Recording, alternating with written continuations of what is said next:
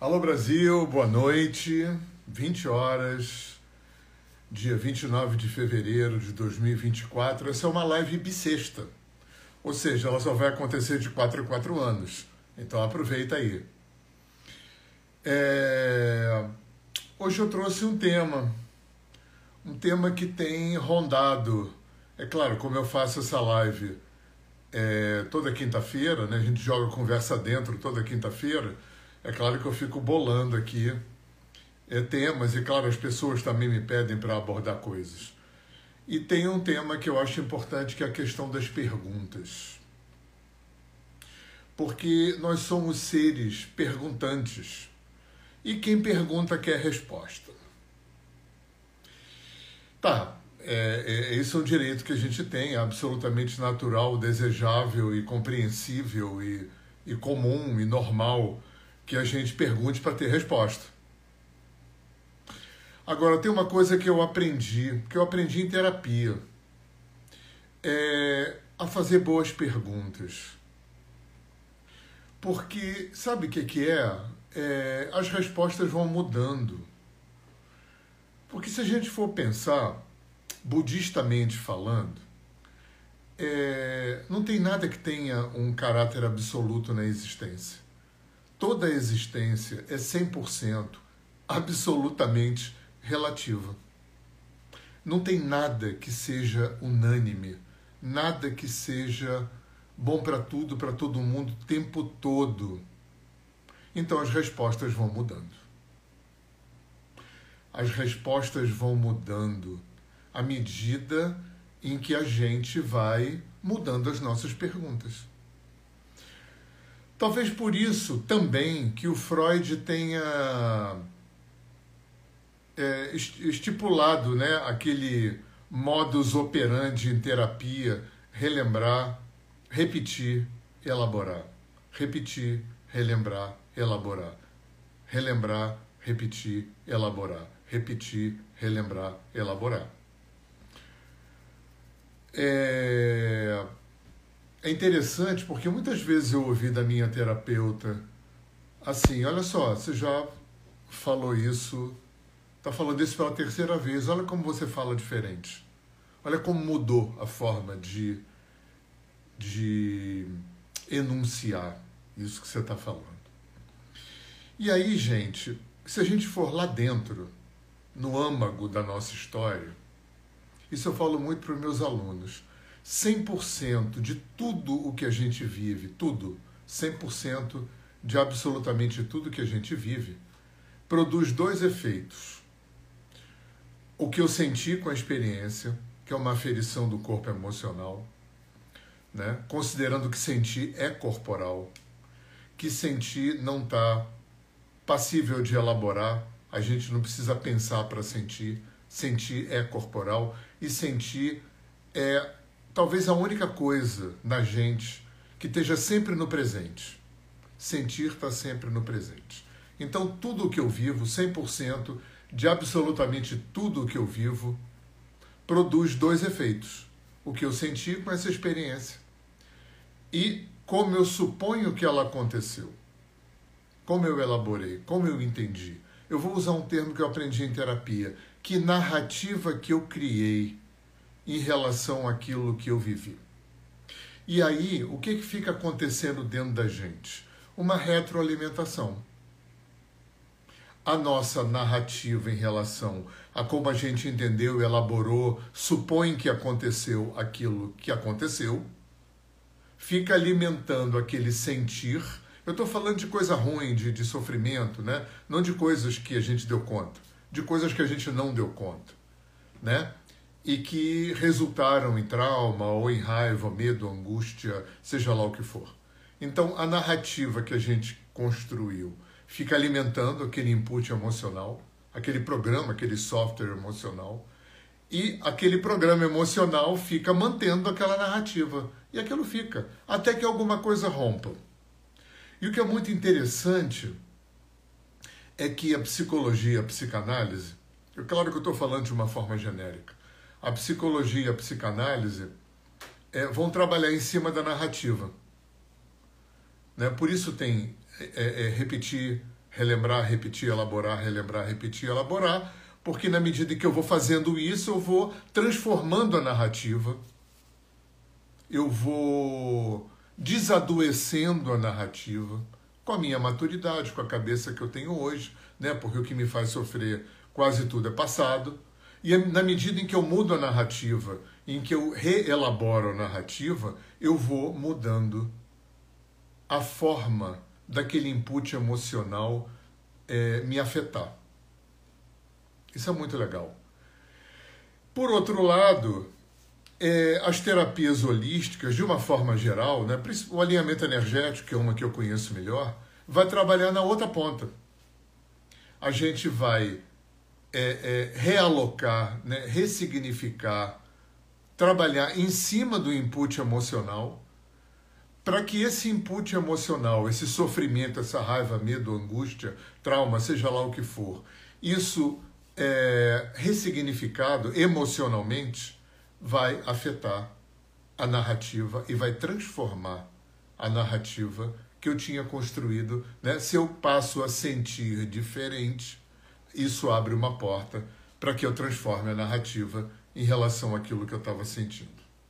Isso por si só é uma coisa interessante. Então, é, as nossas perguntas elas estão muito relacionadas com as narrativas que a gente criou em relação a as coisas que a gente viveu. É, eu queria dar um passo atrás também, uma coisa que foi muito contundente quando eu ouvi, há muitos anos atrás, em um, algum curso de formação.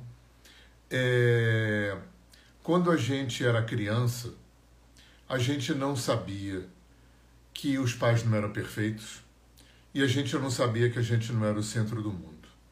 Então, a grande maioria daquilo que faz a gente sofrer até hoje é, tá de alguma forma, direto ou indiretamente, né, é, é de uma forma sutil ou mais concreta relacionada com isso.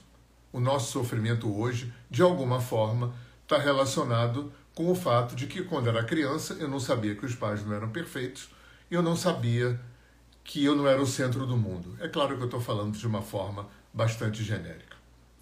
Tem um terceiro fato que eu só fui aprender depois. É, muitas das coisas difíceis, dolorosas, desconfortáveis, traumáticas que vieram para mim a partir dos meus pais, em função do que eles fizeram, falaram ou não fizeram e não falaram, tinha muito, muito, muito, muito mais a ver com as questões mal resolvidas ou não resolvidas deles com os pais deles. E eu fui aprender que existe um movimento, eu queria repetir que eu estou sendo genérico, existe um movimento sistêmico é, onde, por exemplo, né, é, isso é muito mais complexo, tá, gente? Eu estou generalizando, repito. Né? Mulheres, por exemplo, vão tentar resolver. Claro que tudo isso é inconsciente mulheres vão tentar resolver questões mal resolvidas ou não resolvidas com seus pais através dos seus maridos. Homens vão tentar resolver questões não resolvidas ou mal resolvidas com as suas mães através da sua esposa. Eu me lembro uma coisa que me eu ouvi a, a minha adolescência toda. A minha mãe é, teve uma história muito difícil com o pai dela. O pai dela tinha idade para ser pai da minha avó e deixou a casa, sumiu. Com 12, minha mãe com 12 anos, meu avô sumiu. O meu avô só reapareceu duas vezes, três vezes, no casamento da minha mãe. De repente, ninguém convidou. Não sei como é que ele soube.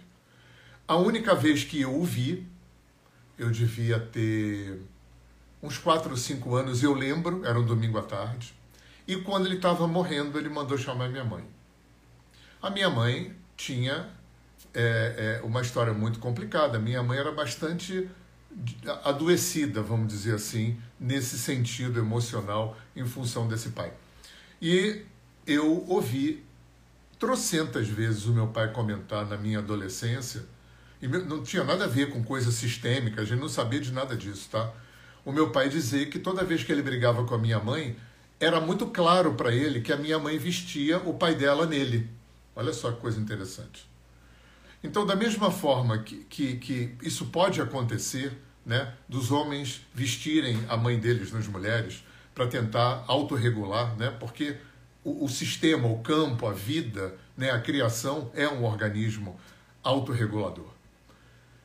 Por outro lado, né, em relação àquela coisa da criança que a gente estava falando, é, os pais vão tentar inconscientemente, no movimento sistêmico, tentar, claro, repito mais uma vez, eu estou sendo muito genérico, os pais vão tentar inconscientemente resolver através dos filhos questões mal resolvidas ou não resolvidas com seus próprios pais. O que, que quer dizer isso?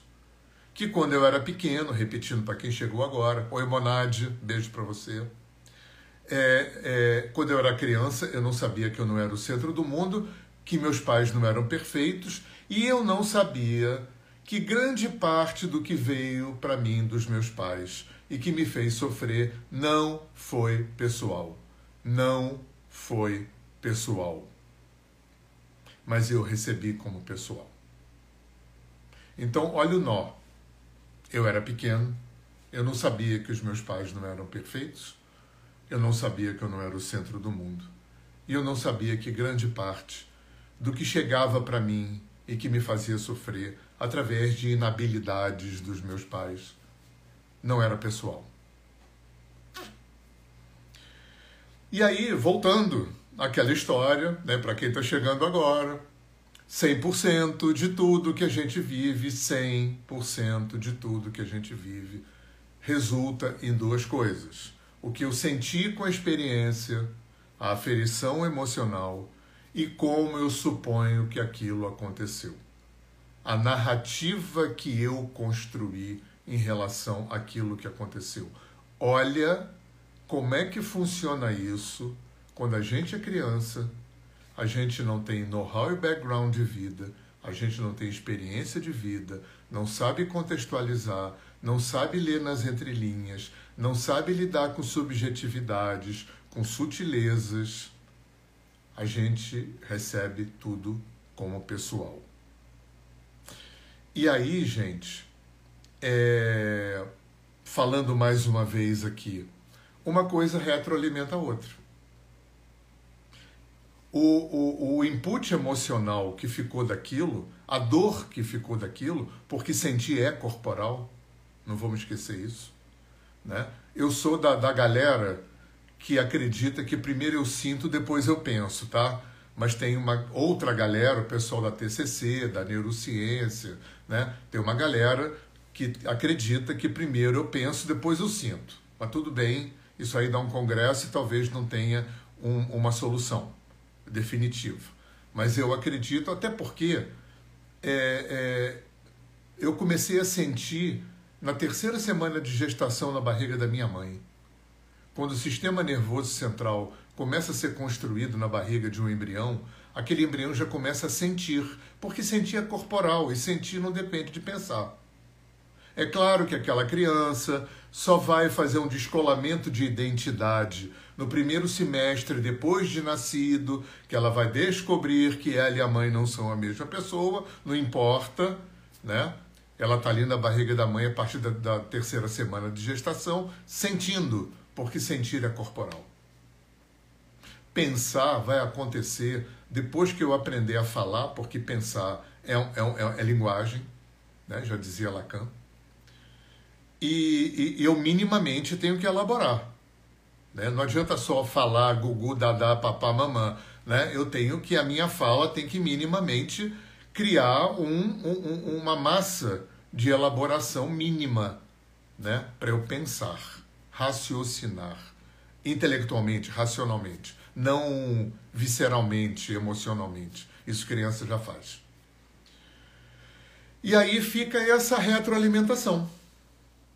Quer dizer, aquele input emocional em sofrimento fica mantendo aquela narrativa. A narrativa fica mantendo aquela dor. Então, ou bem, eu vou fazer psicanálise ou psicologia e trabalhar a partir da narrativa, né? lembrando novamente Freud repetir, relembrar, repetir, elaborar. Né? Relembrar, repetir, elaborar, relembrar, repetir, elaborar, para ir transformando essa narrativa com a cabeça que a gente tem hoje.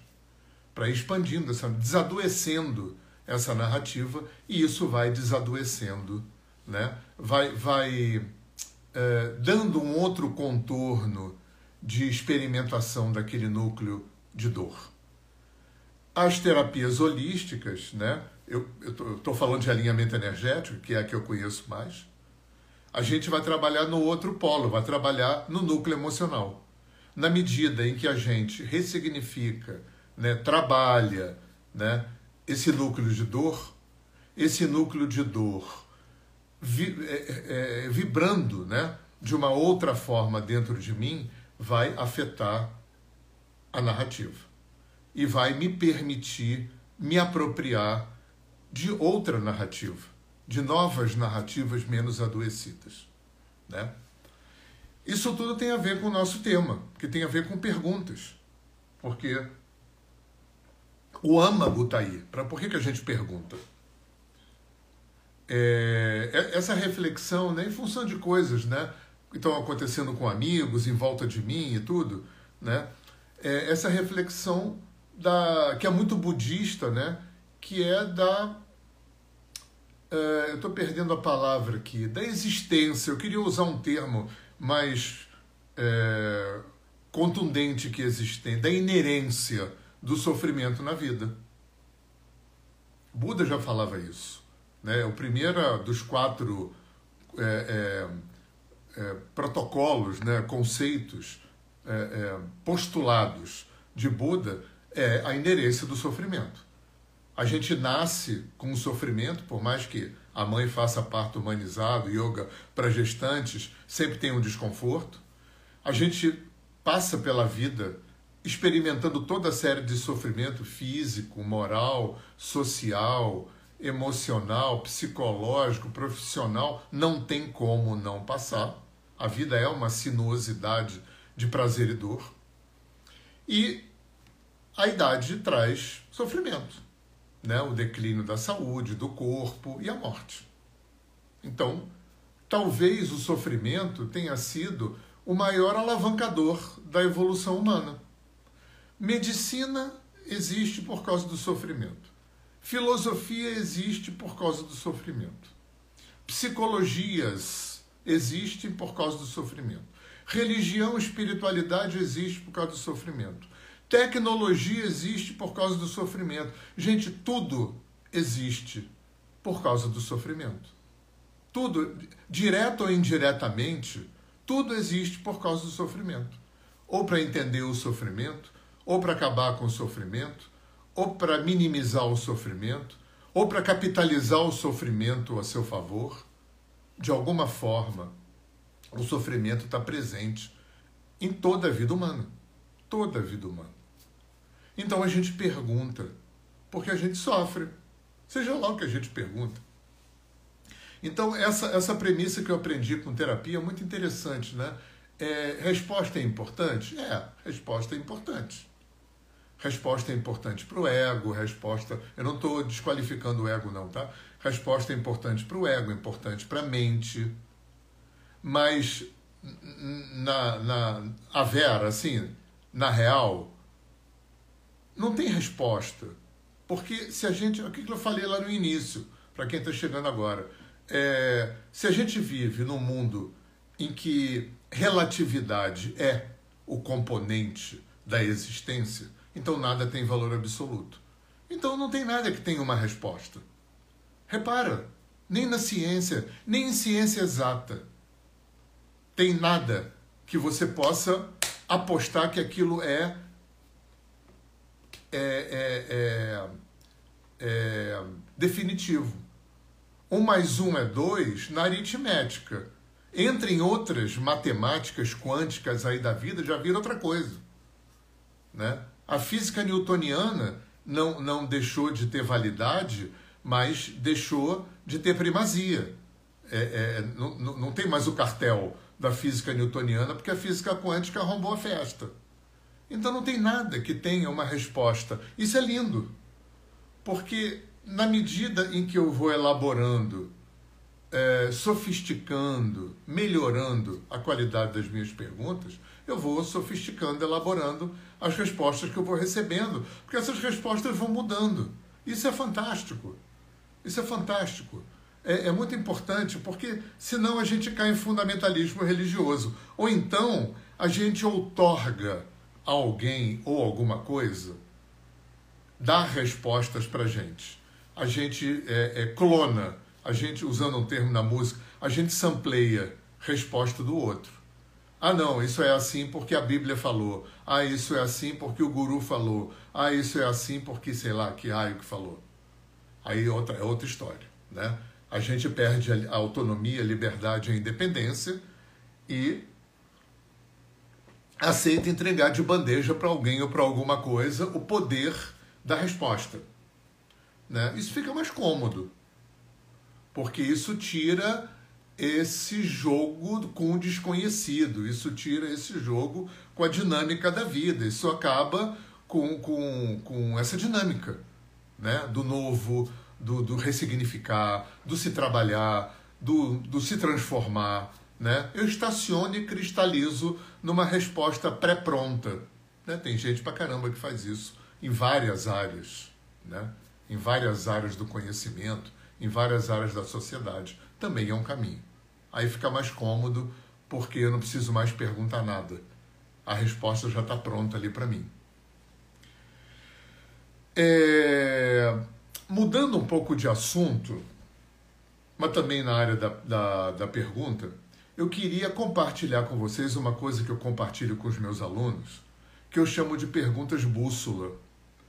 Que são perguntas que eu fui recebendo na vida, algumas em coisas que eu li, outras em cursos que eu fiz, outras em insights que eu tive, outras em papo com um amigo, outras que vieram do meu pai, enfim, são perguntas que funcionam para mim como bússolas, como termômetros.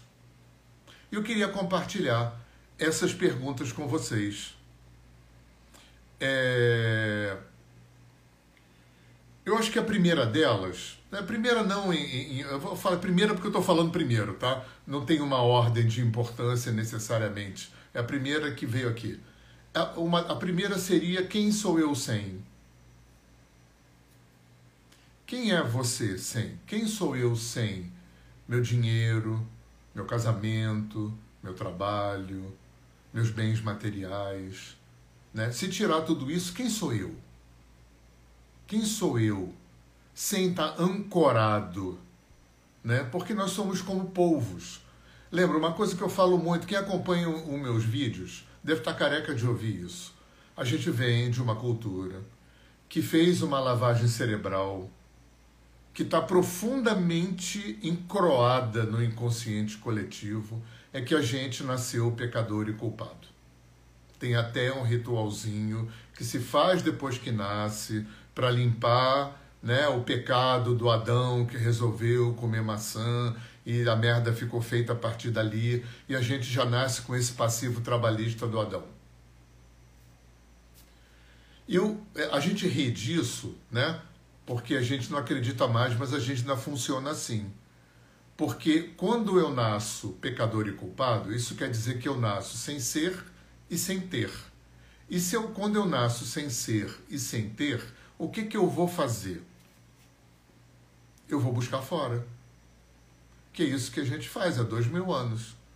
A gente se ancora, a gente pega os tentáculos e pluf, gruda. Gruda nos bens materiais um, gruda no casamento outro, gruda no trabalho outro, e vai grudando na vida social, vai grudando para obter de fora aquilo que culturalmente a gente não aprendeu que tinha que obter dentro. 100% de chance de não funcionar. E quem é terapeuta sabe.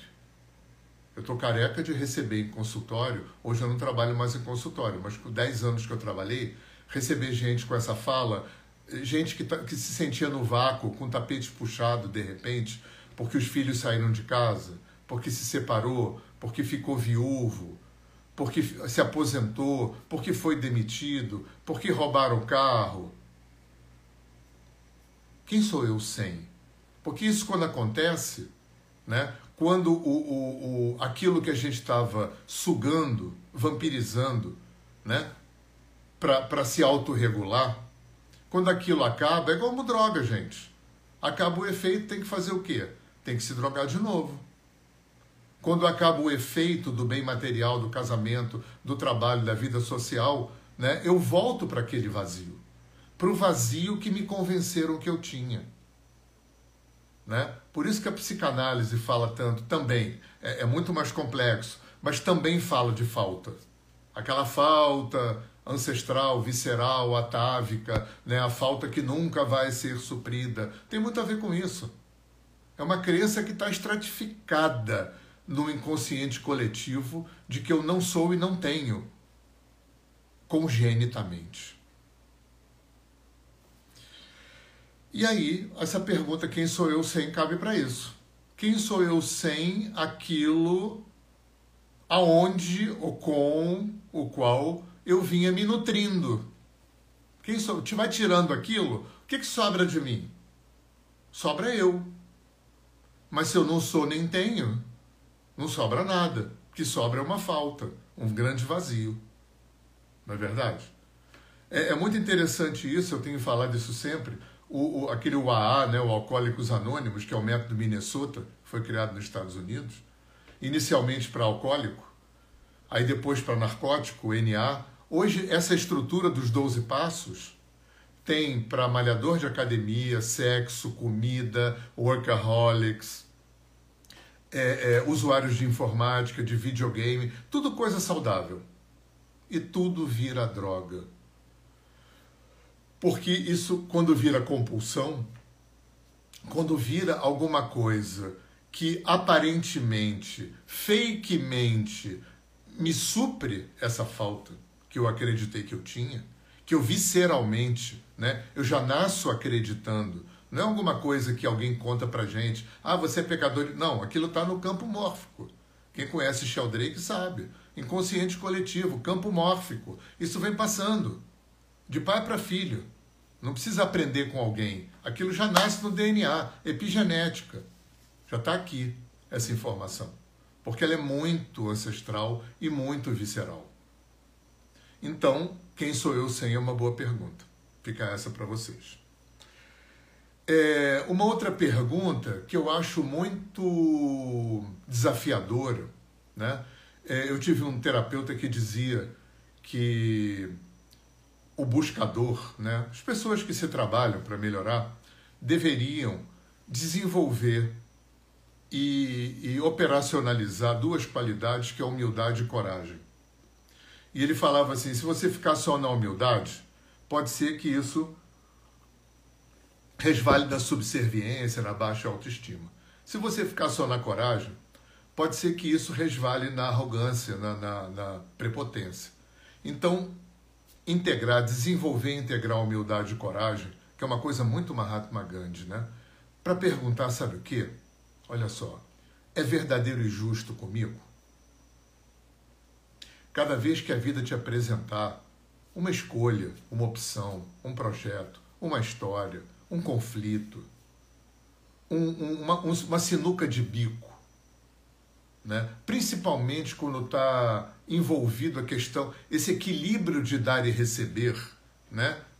que a igreja, além do pecador e culpado, a igreja também lavou cerebralmente e está no imaginário coletivo muito estratificada essa ideia de que dar é mais nobre do que receber, que fazer pelo outro é mais nobre do que fazer por si, que dar o que falta é mais nobre do que dar o que sobra que de graça é mais nobre do que cobrado. Isso está muito estratificado. É justo e verdadeiro para mim, para mim. O outro vem depois. Lembra de máscara de, de avião? Jesus falou ao maior próximo como? Ele não falou mais nem antes, porque ele sabia que ninguém pode dar o que não tem. Então essa pergunta é muito boa é verdadeiro e justo para mim, comigo.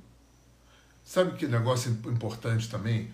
A gente precisa é, aprender, como a gente tem essa coisa de dar e receber muito, muito mal parado dentro da gente por causa da lavagem cerebral, a gente dá mais do que recebe porque a gente tem medo de não ser amado. A gente só dá porque precisa receber. A gente tem que parar com essa hipocrisia. Essa coisa de, ó, oh, tem que dar, dar, fazer o bem sem, pens sem pensar em quem. Né? Se você formar Teresa de Calcutá, Chico Xavier, Dalai Lama, você pode pensar em dar sem, sem pode dar sem pensar em receber. Não tem nada, nada, nada errado em esperar receber. Sabe por quê? Porque o universo é na mão dupla. Né? Lembra de, de constelação? Se você dá mais do que recebe, o sistema descompensa. Se você recebe mais do que dá, descompensa também. O universo é uma estrutura autorreguladora, autorregulável. Então, é, eu preciso aprender a deixar que o outro se, se decepcione comigo, se aborreça comigo. Eu preciso dar direito ao outro de, de, de se aborrecer comigo, até de brigar e romper comigo, se o preço disso for o que é verdadeiro e justo para mim. Se eu tiver que transgredir, que passar por cima do que é verdadeiro e justo para mim, comigo, não vai funcionar. Porque já desequilibrou o sistema. Então, se o outro se aborrecer comigo, se o outro se chatear comigo, problema do outro. Sabe por que eu não faço isso? Porque eu tenho medo que o outro pare de me amar. Isso é muito forte para gente. Porque pertencimento é visceral. Eu preciso pertencer, eu preciso ser amado e eu faço qualquer qualquer coisa por isso. Eu aceito um casamento adoecido, eu aceito trabalhar no emprego que eu odeio, eu aceito perder, eu aceito pagar, eu aceito dar o meu ombro, o meu ouvido quando eu não quero, para não correr o risco de não pertencer e de não ser amado. Aquele professor que eu citei lá atrás, que me ensinou quem sou eu sem, é, eu esqueci o que eu ia falar. Mas eu, daqui a pouco eu lembro. Então, é, é verdadeiro e justo comigo? Eu preciso dar ao outro o direito. Ah, sim, lembrei. Ele dizia que a gente anda pela vida com duas bandejas, uma com sim e uma com não. E a gente vai andando pela vida fazendo escambo com sim e com não. Quantos sims eu disse que eu não queria dizer? Quantos nãos eu não disse e que eu gostaria de ter dito, mas eu não disse para não correr o risco de não pertencer, de não ser incluído, de não ser amado, de não ser respeitado. E para isso eu aceito migalhas. Quem é terapeuta sabe, a gente vê isso. Gente que aceita migalha. Migalha.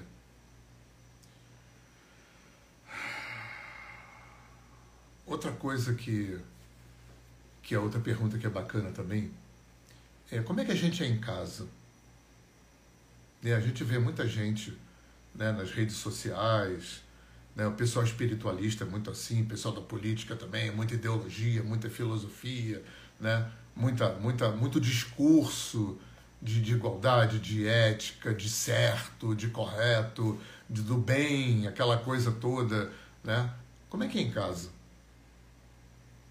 O que eu já vi de comunista, machista e misógino em casa, de espiritualista grosseiro com a mulher, com os filhos. Como é que a gente é quando ninguém está vendo? Como é que a gente é com os nossos? O Stanislav Grof, que é um dos pais da psicologia transpessoal, aquele psiquiatra tcheco, ele tem um negócio muito engraçado. Ele dizia: quando você achar que você está muito evoluído, muito bem trabalhado, vai passar uma semana com teus pais. Ninguém conhece você melhor que os teus pais, né? Claro, se você tem um casamento longo, claro que a tua esposa até te conhece melhor. É, como é que a gente é em casa? Como é que a gente lida? Né? Principalmente quando a gente é espiritualista, terapeuta, na natureba, ecológico, né? pretende ser ético, moral, bacana, como a gente é, bem educado né? e tudo. Como é que a gente lida com a raiva, com o medo, com a angústia, com a irritação, com a decepção, com a frustração, com a exclusão, com a rejeição? Esse é um bom termômetro. Como é que a gente é em casa? Como é que a gente é com os nossos? Ou como é que a gente é quando ninguém está vendo? Essa é uma outra pergunta bacana. Pessoal que está chegando aí, né? Vai ficar gravada a live, tá? Porque eu acho que o assunto é bem bacana. Oi, Fernanda. Beijão para você. Um tempão, hein?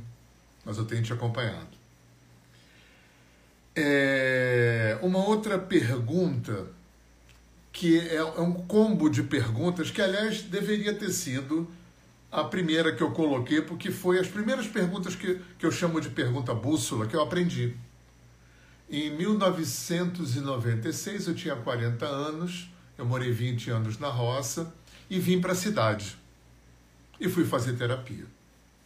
E fui fazer terapia haitiana, porque eu tinha uma crença de que eu tinha que aprender a sentir.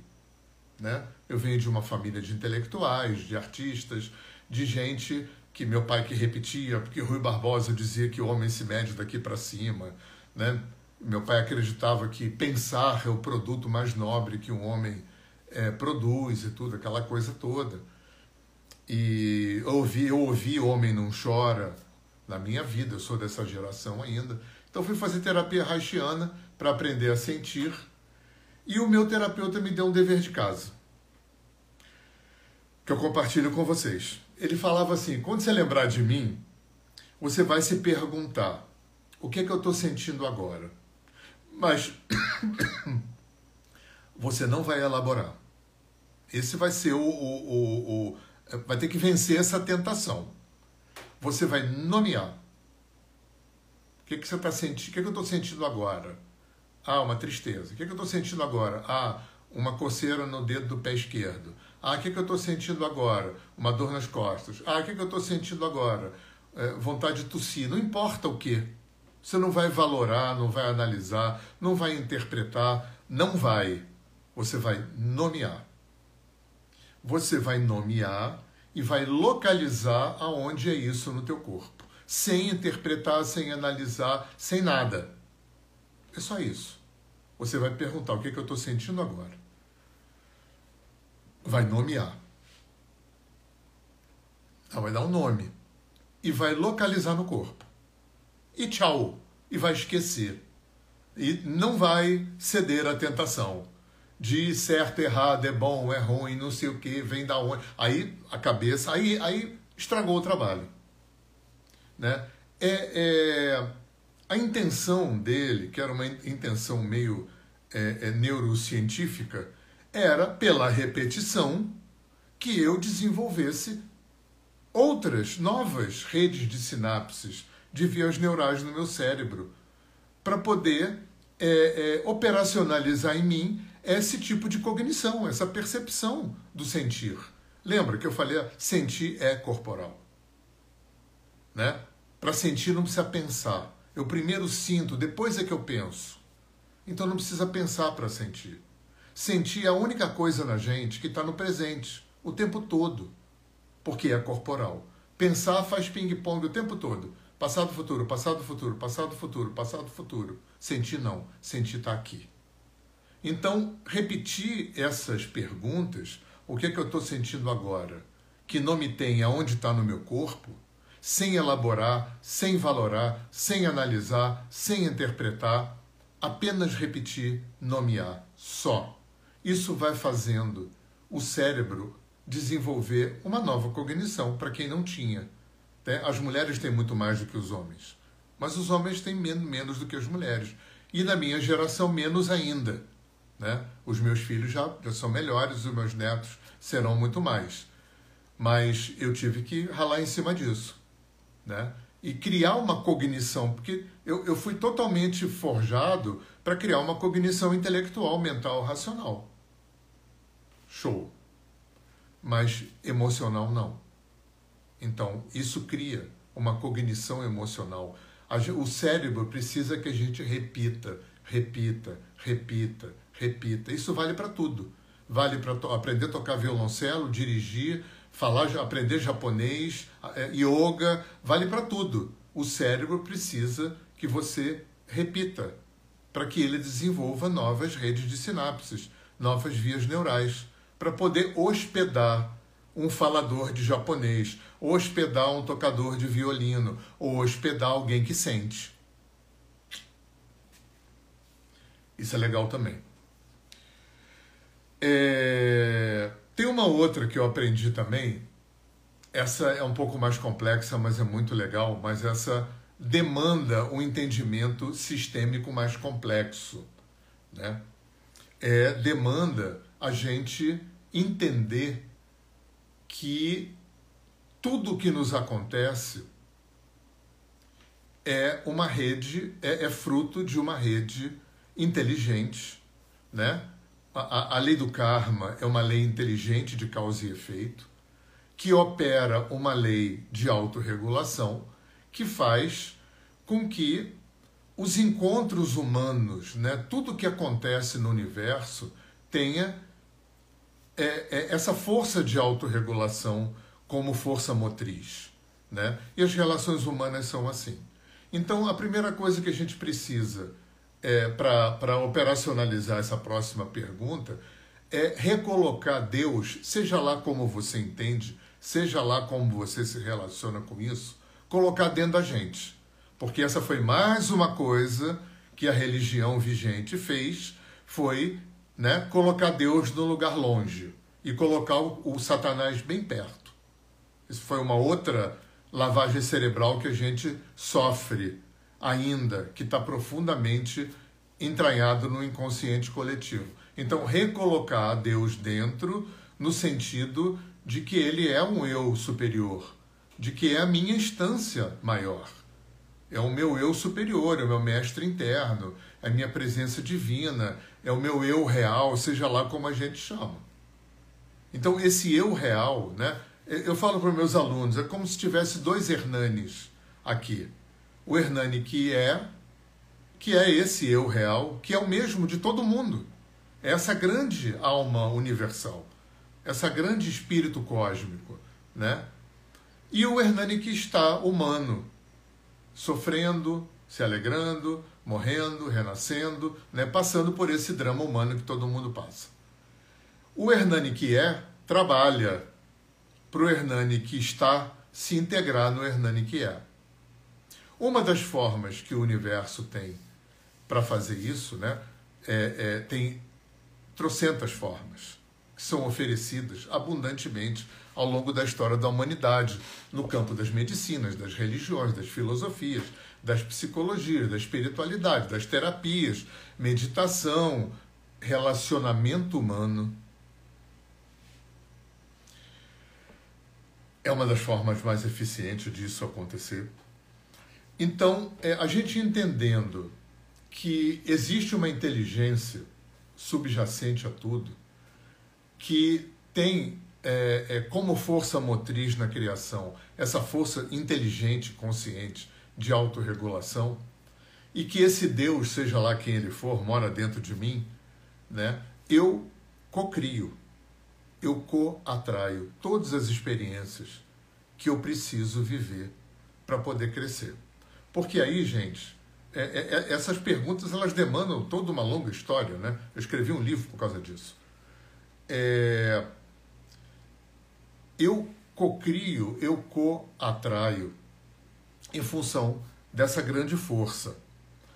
É, uma das coisas importantes que essas duas perguntas que eu vou lançar aqui fazem é a gente desconstruir é essa ideia do culpado e da vítima.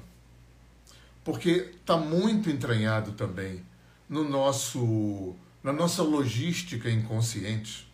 Eu vou falar de inconsciente daqui a pouco. É, esse binômio vítima-culpado. É, esse binômio vítima-culpado também vem servir aquilo que eu falei lá atrás se eu nasço pecador e culpado, se ao nascer eu sou pecador e culpado, o que, que eu faço? Eu vou buscar fora. Então, esse jogo da vítima e do culpado também está relacionado com essa perspectiva de que existe um fora que tem que me dar o que eu não aprendi, que eu tenho que buscar dentro. Então, é, esse jogo de vítima e culpado né, vai se atravessar como um curto-circuito dentro desse processo. Mas eu queria falar do inconsciente para essa coisa da culpa vai fazer sentido daqui a pouquinho. Inconsciente é outro dado. Outro dado. É, os gregos já falavam de inconsciente. Bom, africano, índio, tibetano, chinês, indiano, tá 5 mil anos, sabiam que existe uma dimensão inconsciente gigante. Eu não estou falando do inconsciente freudiano. Eu estou falando de tudo que não é consciente. Eu não sou consciente de nada que acontece no meu corpo. Nada. A Paulinha Viana entrou aí, ela é nutricionista, ela sabe. Eu só, eu só, eu só sou consciente do que o coração bate quando eu boto a mão. Eu só sou consciente que eu respiro quando eu presto atenção. Fora isso, tem 75% de líquido em movimento no meu corpo. Tem um nome que é motilidade, está tudo em movimento dentro de mim. Eu não sou consciente de nada. Tem uma usina elétrica aqui, mandando input em hertz para todo o meu corpo, eu não sou consciente. Tem uma usina química de uma complexidade bizarra de neurotransmissores, de hormônios. Eu não sou consciente de nada. Tá coração batendo, trocas gasosas, digestão, tudo acontecendo. E eu não sou consciente de nada. Isso físico. Se eu entrar no plano psicoemocional, que é onde Freud se debruçou, onde a psicologia e a psicanálise se debruçam, aí ganha um, um, um, uma dimensão impossível de mensurar. Né? Freud falava que os inconscientes se comunicam, Jung falava de inconsciente coletivo, aí fica imensurável. Se a gente entrar no espiritual, que é uma coisa de uma abstração gigantesca, aí fica absolutamente impensável, não vamos nem entrar aí. O que eu acho que o Freud fez há 120 anos atrás foi inserir a ideia de inconsciente no pensar ocidental, só que ainda não está entranhado como tá essas lavagens cerebrais da igreja, que tem dois mil anos. Então a gente ainda não pensa a vida, não está é, é, é, não está no campo mórfico, não está no, no, epigeneticamente no DNA ainda, no nosso pensar a vida, a ideia do inconsciente. A gente ainda vive no penso logo existo. A gente ainda vive acreditando que o pensamento racional, intelectual, mental, consciente, é, abarca é, é, é, a nata da nossa existência. Lê do engano. Né? Para cada 1% de consciência, tem 90% de inconsciência.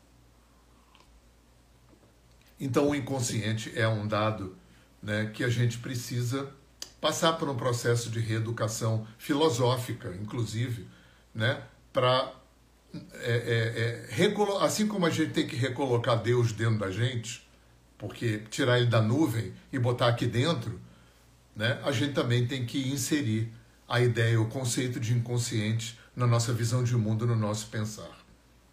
E aí, eu estou dando essa volta toda para essas duas perguntas, né? A primeira pergunta não é para responder. Lembra daquela história que o cérebro precisa que a gente repita para poder estruturar novas redes de sinapses, novas vias neurais, né, para dar hardware para novos softwares. Então a primeira pergunta, cada vez que acontecer uma coisa desconfortável, desagradável, sofrida, qualquer coisa ruim, você vai perguntar que a gente está no automático de procurar culpado. Por isso que eu falei do culpado da vítima. A gente tem um automático de procurar culpado. O fora o fora. É sempre o fora. E é, o pior é quando a gente infere que o culpado é a gente. Aí as portas para a depressão. Né? Então, se a gente tira o culpado da história, o que, que sobra? Sobra coadjuvâncias. Sobra cocriação. Então, essa pergunta primeira é: por que, que eu atraí? Por que, que eu cocriei? Isso que está me acontecendo, seja lá o que for. Tragédia. A repetição, né? Porque na hora que o bicho pega, é que é difícil fazer isso. Na hora que o bicho pega, a gente reage automaticamente com aquilo que está condicionado. E a gente vai buscar culpado. Não é muito fácil esse exercício. De na hora que o bicho pega, a gente se apropriar de uma corresponsabilidade. E a gente só consegue se apropriar de uma corresponsabilidade real se a gente tiver introjetado a ideia de inconsciente no nosso sistema. Porque a, grande parte, a maioria desses combinados e contratados acontecem no nível inconsciente. Acontecem é, antes da gente nascer, a gente traz de vida passada, a gente traz morficamente da nossa ancestralidade, a gente combina enquanto dorme, né? A gente dorme e acorda no astral. Não estou falando, eu não vejo nada disso religiosamente, tá? Eu não sou místico nem esotérico, não. Para mim tudo isso é natural. Para mim nada é místico, sobrenatural, nada disso. Para mim tudo faz parte de leis, né? Que, que governam esse universo autorregulador e que várias culturas ao longo da história vão se apropriando, descobrindo, percebendo, pesquisando essas leis. Né? A nossa cultura branca, cristã, judaica, greco-romana, ocidental, capitalista, cristã, é que criou essa arrogância de que só a ciência ocidental que é a certa e que tem soluções e resultados confiáveis. Né? Na verdade, africanos, índios, chineses, tibetanos, hindus já estavam pesquisando muita coisa séria, né? E, e com muita e com mu a gente tem que ter muito respeito e muita seriedade e, e, e honrar muito esses conhecimentos que são tão confiáveis e, fidedignos contra, contra os conhecimentos é, é, desenvolvidos pela nossa ciência ocidental. Então, por que, que eu atraí? Por que, que eu atraí? É essa repetição dos momentos difíceis vai fazendo o cérebro desenvolver essa nova forma de operar. É, o grande desafio dessa pergunta é não querer responder. Essa pergunta é para não responder, porque a gente não vai saber por que, que eu atraí. Isso pode ser uma pendenga de vida passada, pode ser uma pendenga da, da minha ancestralidade, pode ser, um, um, como diz na constelação, uma lealdade geracional qualquer, pode ser alguma coisa que eu não sei o que, que é. Então essa pergunta não é para responder, essa pergunta é para repetir.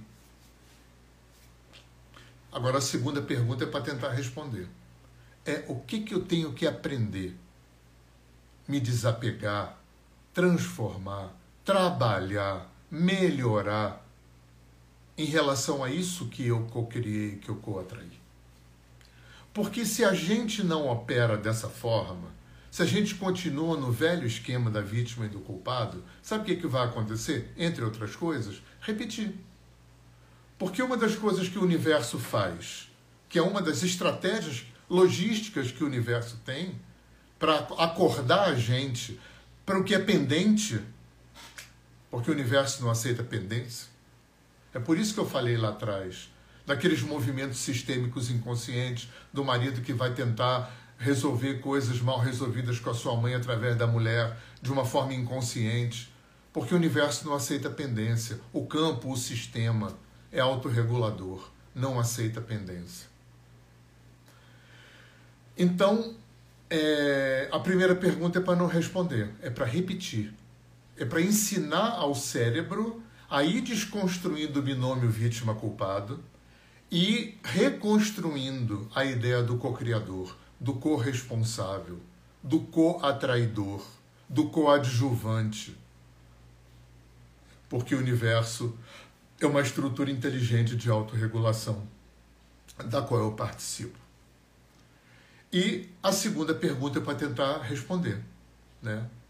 Essa, essa experiência que eu co-criei, que eu co-atraí, né? que eu coadjuvei com alguém ou com alguma circunstância, que, que ensinamento que isso tem? Porque não tem à toa, não tem acaso, na minha opinião. Né? Eu não acredito em destino pré-traçado e tampouco acredito em acaso. Esses dois extremos para mim não existem. Isso é antagônico, é, é, é, é, totalmente fora do meu entendimento de como as coisas funcionam. Para mim não está tudo escrito, nem existe alguma coisa que não tenha causa. Há acaso é que não tem causa. Para mim tem coincidência. Só que na nossa cultura, coincidência é sinônimo de acaso, mas não é não. Acaso é sem causa. Coincidência é coincidência, insistiu co. E tem a ver com isso que a gente está falando. Então, o que, que eu tenho? Né? Porque senão vai repetir, vai repetir, vai repetir. O universo não aceita pendência. A gente dorme no travesseiro com uma lista de pendência. Tudo aquilo que eu não curei, não resolvi, não aprendi, não integrei em vidas passadas vai pulando para a vida seguinte. Tudo aquilo que a geração de uma família não curou, não integrou, não aprendeu, vai pulando para a geração seguinte. E assim é. Tudo aquilo que no passado da minha vida, quando era criança, adolescente, eu não curei, não resolvi, vai repetindo. Duvido que vocês, ao olhar para trás, não veem coisas que se repetem. Quantas vezes eu recebi gente em consultório com essa fala? Ah, por que será que todo namorado ou marido me trai? Por que será que em, to, em todo trabalho não gostam de mim? Por que será que eu sempre me acidento? Por que será que sempre me roubam alguma coisa? Por que será? Né? O que será que a gente não viu, não aprendeu, não transformou, não melhorou? Né? Que o universo, esse, essa estrutura, não tem Deus e Satanás. Tem uma teia inteligente. Tem um grande organismo, que é o universo inteiro, que é inteligente e consciente, uma grande teia, que é gerenciada por isso que a gente chama de lei do karma, uma grande lei de causa e efeito, cujo, cuja a, a, a principal uh, modus operandi é essa estrutura de autorregulação. Desequilibrou, trabalha para reequilibrar. Equilibrou, trabalha para desequilibrar, porque o universo é uma estrutura em expansão. E que funciona dentro dessa, dessa dinâmica de equilíbrio desequilíbrio. Desequilíbrio, equilíbrio, desequilíbrio, equilíbrio. Beleza? É... Tá, eu vou jogar uma pergunta final aí para gente fechar. Que também é uma pergunta legal, porque é, é, é uma pergunta que tem é um limítrofe muito, muito sutil. Eu estou buscando, estou fugindo. Quando a gente faz determinados movimentos na vida, né? A gente está buscando ou está fugindo? A gente está fugindo para buscar? Muitas vezes é. Como é que é essa dinâmica de buscar e de fugir? De procurar e de evitar? É complicado. E, e para nenhuma pergunta dessas que eu lancei hoje tem uma fórmula. Né? Tem momentos. Por isso que essa coisa, voltando lá para o início, a coisa da pergunta e da resposta. A gente vai caminhando e vai transformando as nossas perguntas e vai recebendo novas respostas. Perguntas e respostas fazem parte de um, um, uma dinâmica, de uma dinâmica. É dinâmico, a não ser que a gente aceite se cristalizar em respostas pré-prontas, como religião gosta de fazer. Mas fora isso, a gente fica no meio de uma dança de perguntas e respostas. À medida que a gente cresce, aprende, evolui, se trabalha, né? a gente vai mudando as perguntas que vão trazendo novas respostas, respostas diferentes, que vão é, é, é, é, se adequando. Ou a gente não recebe respostas, eventualmente também isso acontece. De não ter resposta. E uma coisa que eu aprendi com terapia que foi muito importante, difícil de metabolizar: nem tudo eu vou entender, nem tudo eu vou saber, nem tudo eu vou curar, nem tudo eu vou resolver. Mas graças a Deus existe terapia, meditação e trocentos outros caminhos para que eu aprenda a capitalizar é, o fato de que nem tudo eu vou aprender, nem tudo eu vou entender, nem tudo eu vou resolver, nem tudo eu vou curar, nem tudo eu vou saber, mas eu posso aprender um jeito de capitalizar isso. Eu posso aprender formas saudáveis, né, de aprender com isso, de capitalizar isso, de lidar bem com isso, de não adoecer nisso. Vão ter dores que eu vou sentir para sempre. Vão ter questões, buracos que eu vou sentir para sempre. Mas eu posso ir aprendendo jeitos de operacionalizar isso a meu favor. Tá bom, gente? Eu sei que esse papo dá papo para muita coisa, mas é, eu quis compartilhar isso com vocês hoje. É, para quem chegou depois, essa live vai ficar no meu Instagram. Amanhã ela vai estar no meu canal de vídeo no YouTube. Depois eu vou converter para áudio, vai estar no meu canal de podcast no Spotify também, no, no iTunes, no canal de podcast do, da Apple. E oferecendo aqui os meus e-books, eu tenho três e-books que eu ofereço gratuitamente, é só entrar em contato comigo no inbox do Facebook, do Instagram que eu mando para vocês. E né, os meu, a minha equipe de marketing digital vai ficar brava comigo se eu não falar dos meus cursos. Eu também ia ficar bravo comigo se eu esquecesse.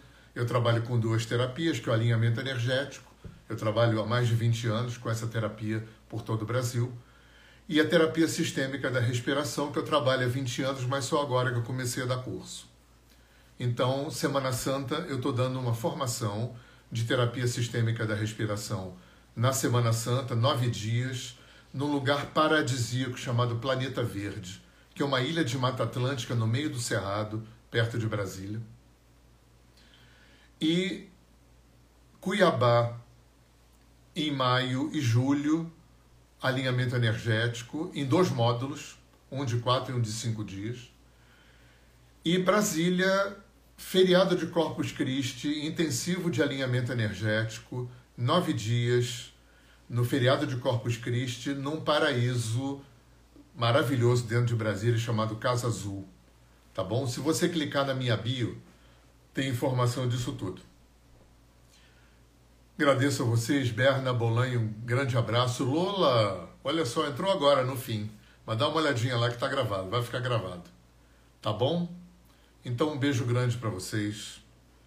E quinta-feira que vem eu volto com Jogando Conversa Dentro. Um beijo grande, bom fim de semana, bom bissexto para vocês.